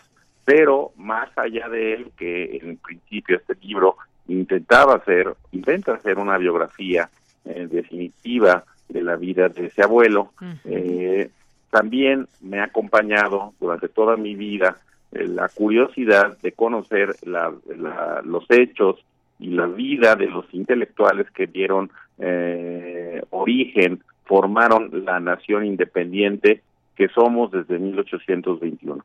E Irineo, un hombre que nace 15 años después de que somos independientes, en 1836 en Guadalajara, y vive hasta 1924, en mi opinión es un actor, un testigo y muchas veces un actor principal de todos estos acontecimientos Híjole, tenemos ahí algún problema que se nos está cortando la comunicación y bueno, ya poniéndonos con este contexto que nos va centrando en este interés que llevó a Ángel Gilberto Adame a descubrirnos a este personaje y su, su momento también, su momento histórico y por los cuales fue atravesando. Hay algo que en un momento más que retome, ya está otra vez la llamada, ojalá que ya no se nos corte. Algo pasando, Ángel, pero nos estabas contando. Adelante. Sí, te, platicaba yo, eh, resumía, es decir, este libro tiene su génesis en mis intereses por Octavio Paz, el Nobel, y dos, mis propios intereses en el siglo XIX mexicano, del cual Irineo Paz me parece un testigo importantísimo y muchas veces un actor relevante en los acontecimientos que forjan nuestro país. Efectivamente, y además, bueno, como tú bien nos vas narrando en este, en este libro, en distintos momentos, por ejemplo, entre la jurisprudencia, la cultura y el fusil. Mientras Paz estudiaba, el país se precipitaba hacia el desorden, después de que Santana cayó en agosto de 1855. Todo esto que también va, pues va generando esta formación de un personaje como él sin lugar a dudas. Es una generación, es él forma parte de una generación que retoma a la generación independentista, una generación que ellos perciben eh, del fracasada, desesperanzada, que está a punto ya abiertamente después de perder la mitad del territorio con los Estados Unidos, que abiertamente muchas dice ya los Estados Unidos, por favor, llévenos a todos allá porque no tenemos la capacidad de gobernarnos y llegan estos jóvenes y dicen, ¿cómo no? Vamos a intentarlo de nuevo, vamos a intentar darnos gobierno y entonces es esta facción de dos grandes bandos, liberales conservadores. Paz es un liberal radical que retoma a través de la pluma y la espada la lucha por construir el país. Claro que sí. Hay también un capítulo que dedicas eh, periodismo e imperio y, revueltas y gacetas de Ireneo y que nos vas platicando también en este sentido qué es lo que pasaba en este en este sentido con el periodismo, por ejemplo el periodismo clandestino, algo muy importante que sin duda alguna pues tiene que ver con todo este contexto que se platicaba desde esta actividad.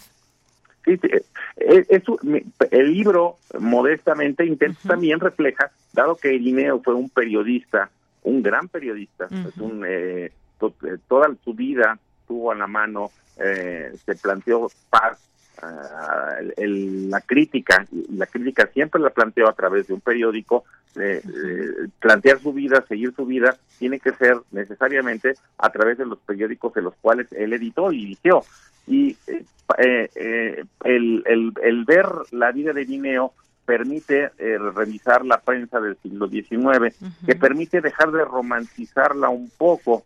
Es decir, si bien es cierto, hay libertad de prensa, también hay persecución a los periodistas. Paz estuvo en la cárcel por órdenes de Maximiliano. Paz estuvo en la cárcel por, orden, por, por, órdenes de Juárez. Paz estuvo en la cárcel por órdenes de Lerdo. Paz estuvo en la cárcel por órdenes de Porfirio. Y en las cuatro ocasiones fueron por sus escritos periodísticos. Es decir, si bien es cierto hay libertad de prensa, esta no era absoluta. Uno se podía ir a la cárcel por lo que opinaba. Claro.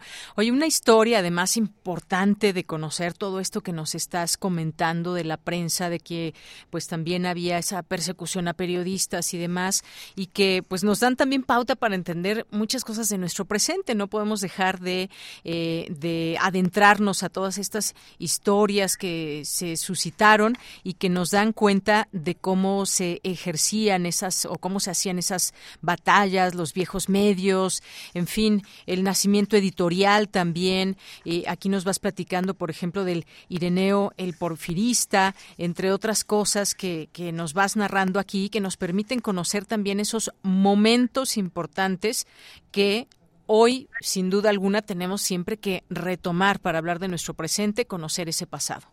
Totalmente de acuerdo. Ireneo eh, pertenece a una generación que en mi opinión, fue un demócrata, fue un liberal, fue un patriota, fue un nacionalista, fue masón, fue un hombre laico que apostó todo a la figura de Porfirio Díaz. En esa apuesta, al final, creo yo, en la narrativa, para quizá sin hacer spoiler del libro, está eh, la desilusión y la derrota, porque el amigo no le acabó pagando bien, ya lo dije, lo acabó metiendo a la cárcel. Eh, todos los ideales de la juventud se vinieron abajo. Eh, el, libro también, obviamente, pues plantea, analiza esa relación. Esa relación, esa amistad se inicia con un Irineo en 1867, es el primero que postula Porfirio Díaz a la presidencia de la República. En 1871 es el redactor del Plan de la Noria, el primer, la primera revuelta de Díaz aquí contra Juárez. El, es el redactor del plan con esa frase en la que dice que nadie más se perpetúa en el poder y se eh, acabarán las revoluciones. Después tiene que ver con el plan de Tuxtepec, con el que finalmente ya Díaz llega al poder después de eh, tumbar al Lerdo de Tejada y él esperaba estar en el primer círculo y no lo fue, que esa, esa es la tragedia de, de, Irineo, ¿no? Así es, y que cuentas también en otro más de los capítulos, los Paz, la familia del porfiriato, y esto nos situamos entre los años 1885 y 1888. Hablas de esta, eh, en su momento, renovada amistad entre Ireneo Paz y Porfirio Díaz, pero ¿qué fue pasando también en esta, en esta relación, no? Es que, es que Porfirio, hay que reconocerle al dictador que era un gran manejador de hombres y además un gran reclutador de hombres.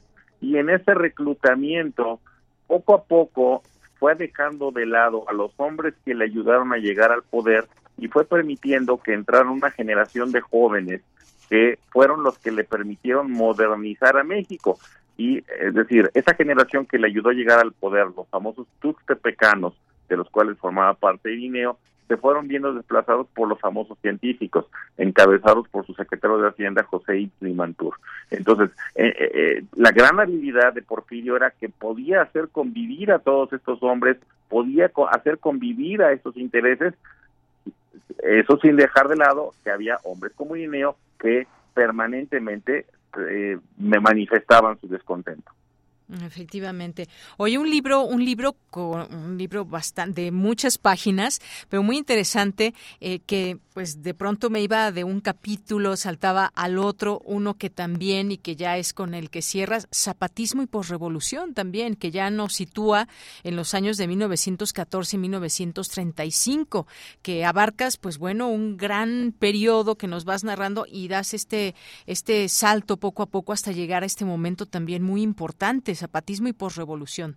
Bueno, sí, es un periodo que Irineo ya lo ve como testigo, obviamente hay dos acontecimientos. Obviamente el nacimiento de su nieto, que en mi opinión ese nieto tiene muchos nietos, pero ese nieto es el gran sucesor, es el gran continuador del linaje de Irineo. Es más, en lugar de decir, vamos a plan reformular Octavio Paz, su abuelo Irineo, más bien yo diría eh, el, eh, eh, el gran nieto de Irineo es Octavio Paz, hay que reformular.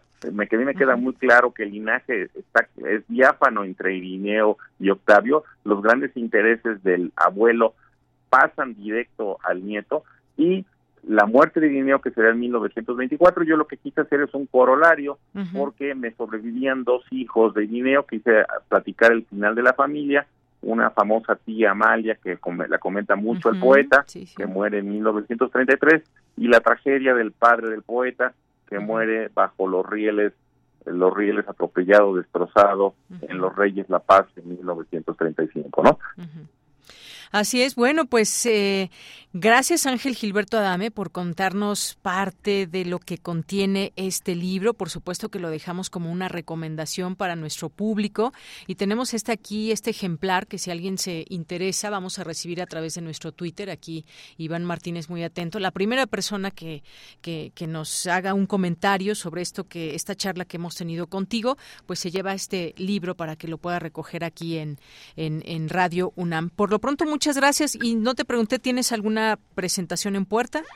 Mira, acabamos de tener una en la librería eh, Porrúa. Está programada eh, a principios de septiembre una en Colegio Nacional que las redes de Penguin se informará en con oportunidad. Por supuesto, para invitar aquí a nuestro público. Muchísimas gracias, Ángel Gilberto Adame. Eh, un placer y muchísimas gracias, Deyanir. Un abrazo, hasta luego. Hasta luego. Gracias. Bueno, ahí está. Ya lo tenemos en nuestras redes sociales para que eh, vean este, esta portada y este libro del que hemos hablado con Ángel, Siglo de las Luces y las Sombras. Continuamos. Prisma RU. Relatamos al mundo.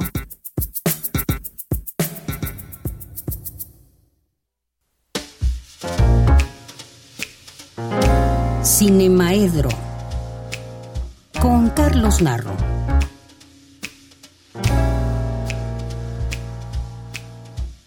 Until the philosophy which holds one race superior and another inferior is finally and permanently discredited and abandoned. Everywhere is war until there's no longer first class or second class citizens of any nation. Until the color of a man's skin is of no more significance than the color of his eyes. I've got to say war.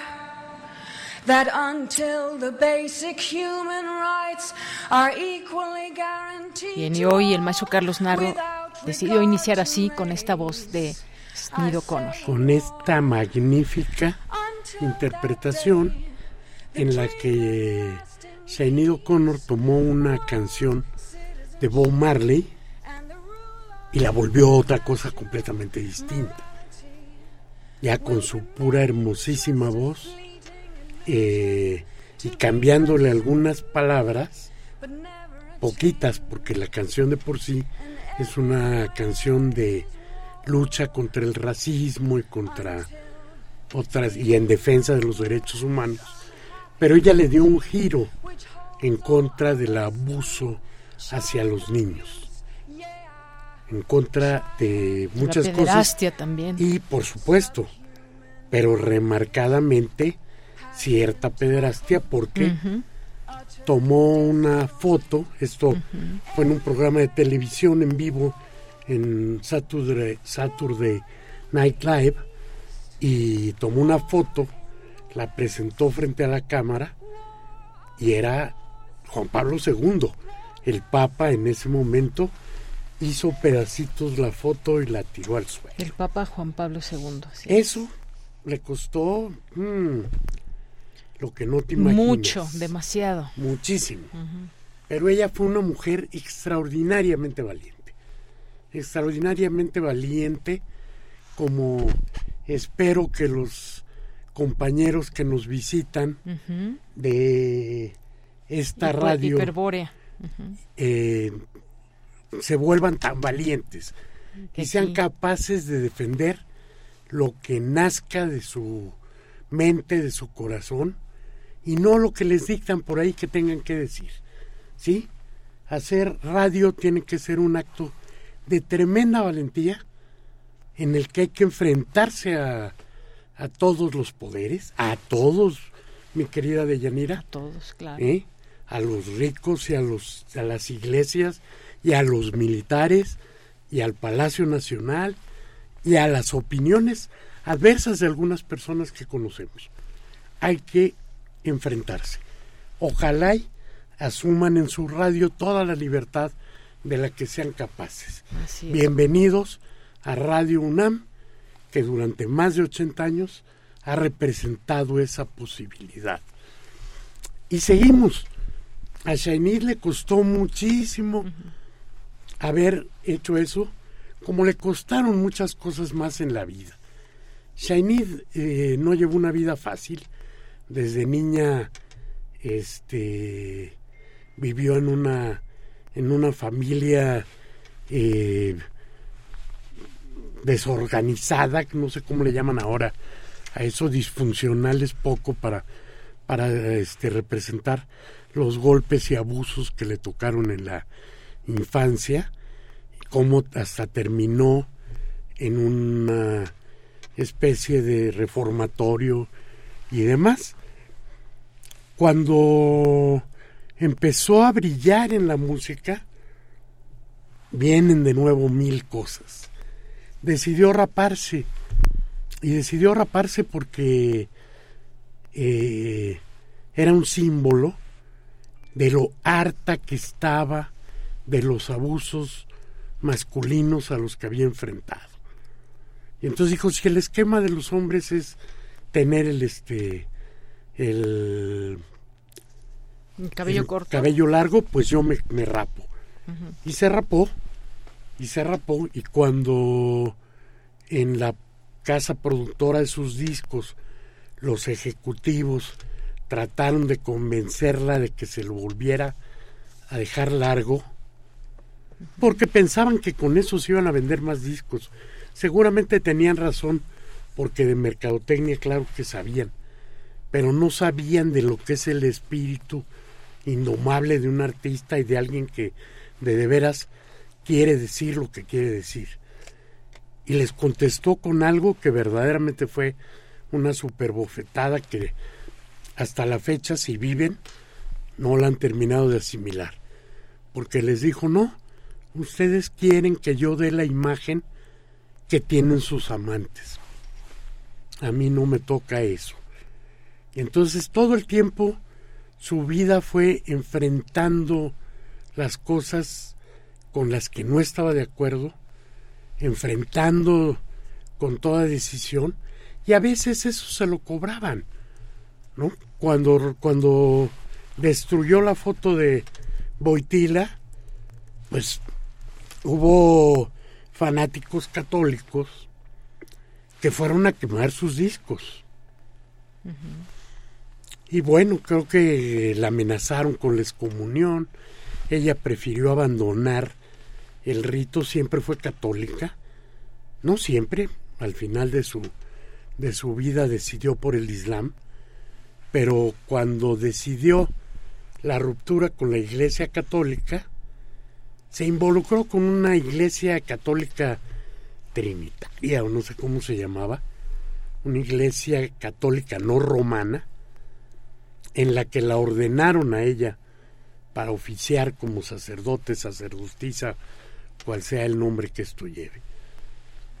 Y entonces sigue su, su vida, se enfrenta en el momento en el que está ella irlandesa de nacimiento,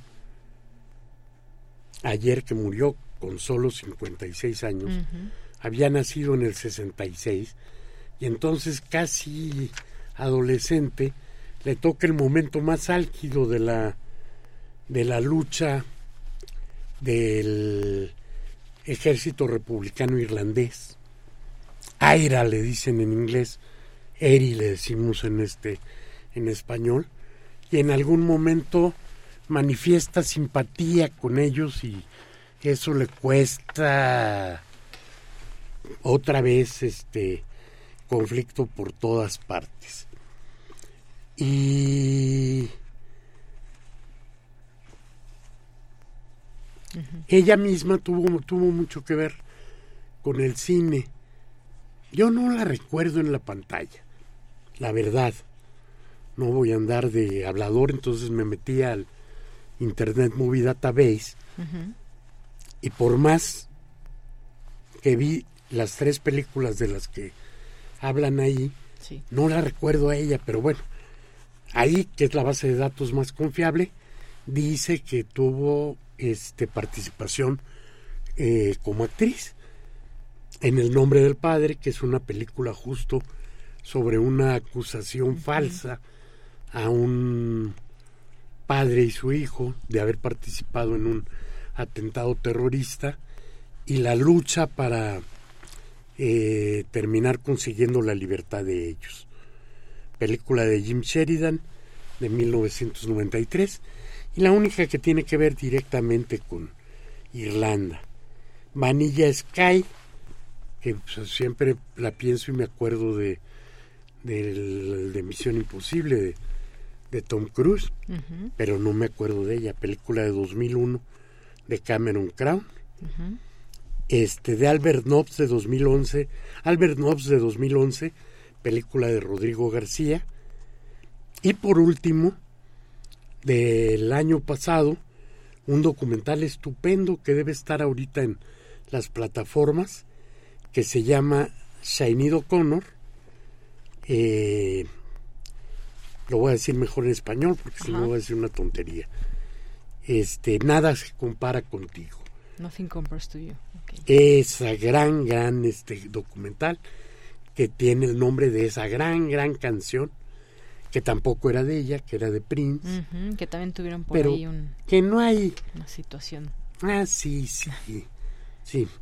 Nada más que si en este momento este la vuelven a revisar, van a decir que fue el, la este la dominante eh, de macho heteropatriarcal de Prince la que causó esa, esa diferencia. ese, ese documental está reciente y está bastante completo e interesante con toda la este, biografía de ella, incluso hasta llegar al, al momento en el que abandona el catolicismo en cualquiera de sus formas y se pasa al Islam. Este eh, Sainido Connor se va, pero sin duda quedará para siempre. Quedan las canciones este, de ella. No sé si tengamos tiempo de escuchar un, fragmento? de Nada para comparar. Nothing compares to you. Aquí no las va a poner ya Marco. Con esto nos despedimos. Ahí está. ¿O quieres las recomendaciones? recomendaciones? Como tú quieras.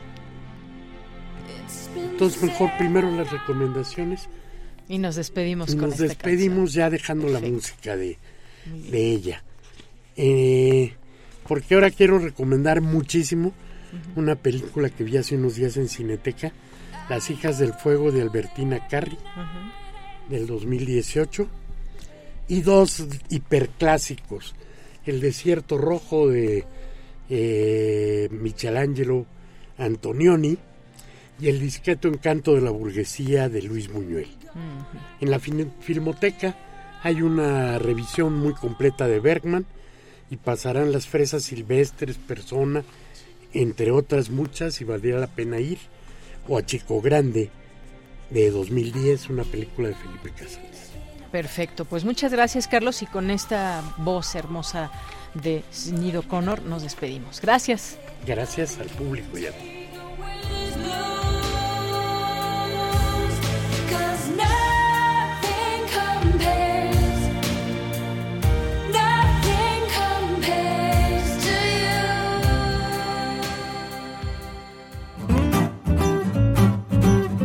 Cultura RU. Bien, nos vamos ahora a Cultura con Tamara Quirós. Seguimos con la información. Siempre es un gusto saludarles a través de estas frecuencias universitarias. Esta tarde les tenemos información de un curso de verano que se realizará en el Museo Universitario Arte Contemporáneo con la colaboración de artistas emergentes y educadores de arte, también eh, aliados que ofrecerán un curso alrededor de los derechos de las infancias con énfasis en el derecho al juego a través de herramientas y lenguajes propios del arte contemporáneo y harán un recorrido lúdico que estimule la imaginación y el trabajo colectivo. Este curso está dirigido a niños y niñas entre 6 y 12 años y será impartido por un equipo multidisciplinario que tiene experiencia trabajando con las infancias. Entre las actividades programadas se incluyen recorridos mediados por las exposiciones del MUAC, talleres, charlas, una zona de juego libre con espacios para la intervención de ropa, de juguetes y elaboración de proyectos, así como visitas a lugares emblemáticos de Ciudad Universitaria como el Jardín Botánico y la Alberca Olímpica y además habrá picnics en los jardines del Centro Cultural Universitario y sesiones del Comité Niñix MUAC en el Ágora del Museo. Para platicarnos más detalles sobre este curso de verano Defensores del Juego, nos enlazamos con Beatriz Servín. Ella es jefa del programa pedagógico del MUAC. Beatriz, bienvenida a este espacio radiofónico. Platícanos sobre los objetivos de este curso de verano Defensores del Juego. Claro que sí.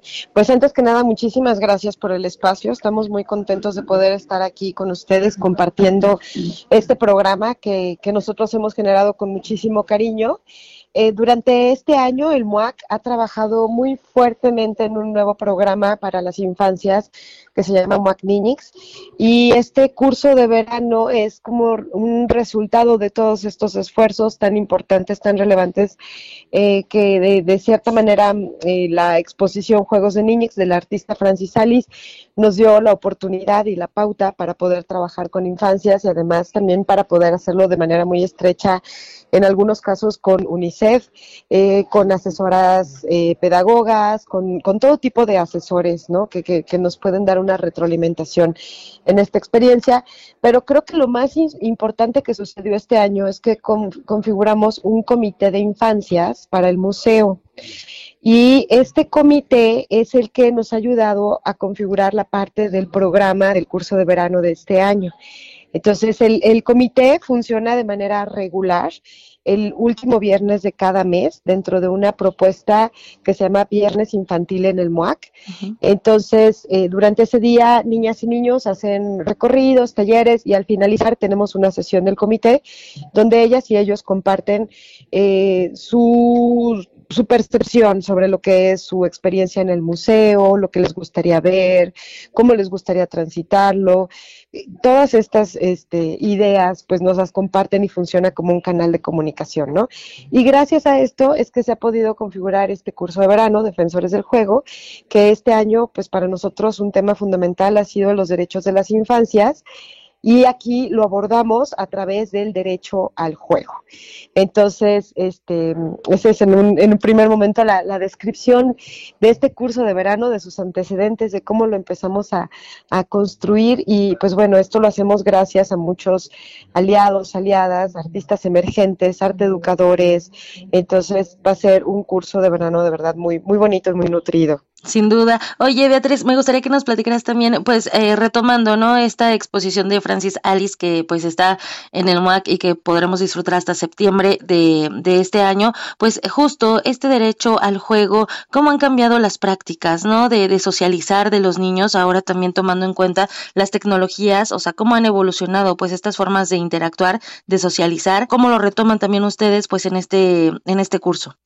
Bueno, creo que hoy en día niñas y niños están más conscientes del poder de su voz, ¿no? Del poder de su opinión y que, que, también están más conscientes de la importancia de tener ideas propias, porque antes pues nos enseñaban a, a seguir instrucciones, ¿no? Casi de una manera este cegada. Entonces, creo que las infancias hoy en día tienen una actitud muy diferente, este, tienen una actitud increíblemente creativa y retadora y creo que eh, hemos construido un curso de verano que tiene que ver con todas estas necesidades, ¿no? Vamos a, por ejemplo, a tener algunas zonas de juego libre en donde se va a ver, eh, donde se va a poder hacer modificación de ropa, modificación de juguetes, vamos a poder hacer algunos otros proyectos que tengan en mente y eh, también obviamente van a haber un montón de actividades dirigidas, pero es como un formato bastante flexible que se adapta a las necesidades de todas estas niñas y niños participantes. Y bueno, vale des destacar que está dirigido a infancias de 6 a 12 años. Eso, muy bien.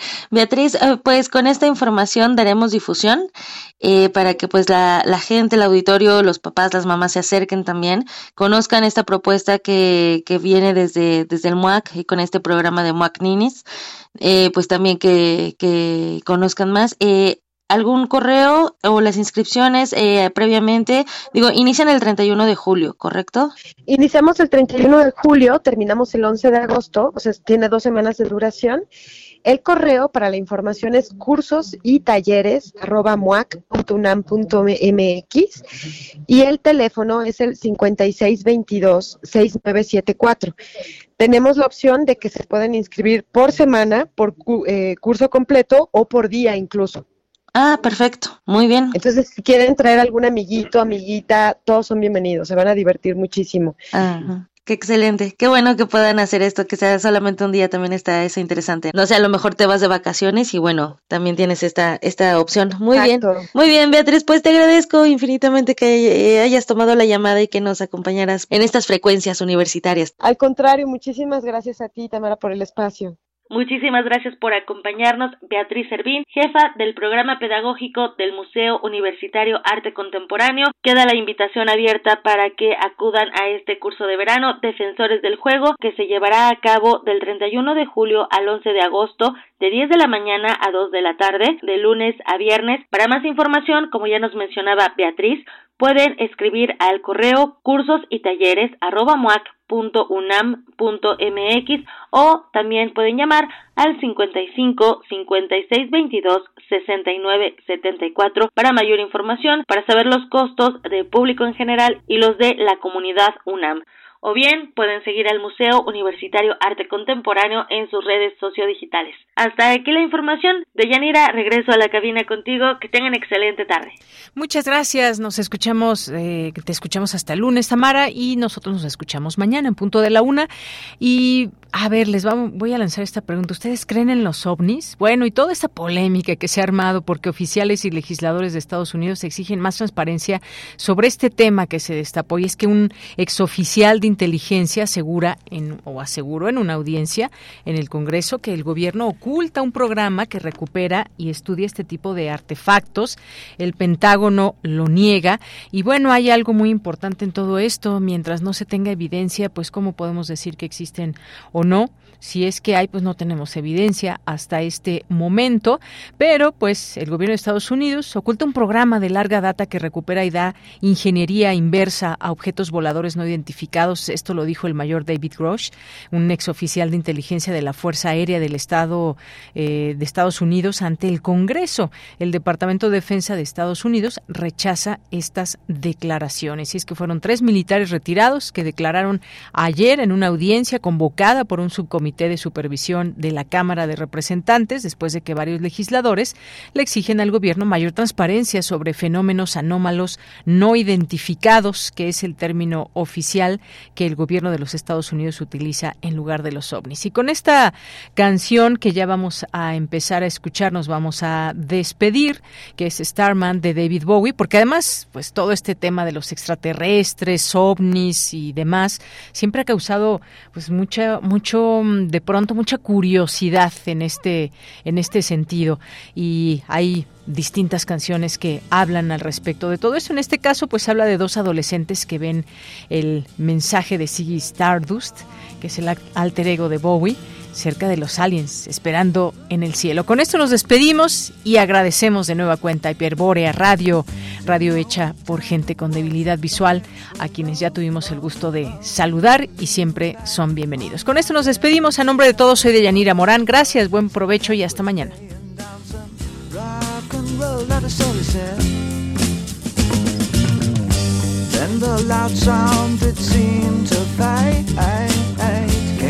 Like a slow voice on a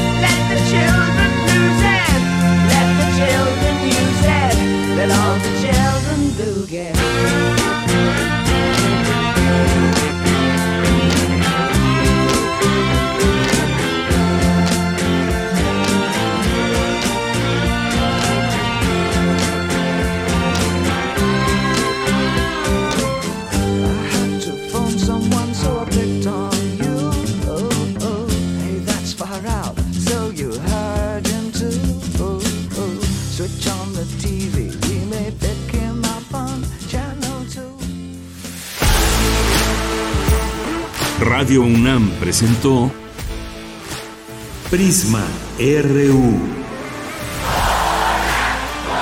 Una mirada universitaria sobre los acontecimientos actuales. Prisma RU. Relatamos al mundo.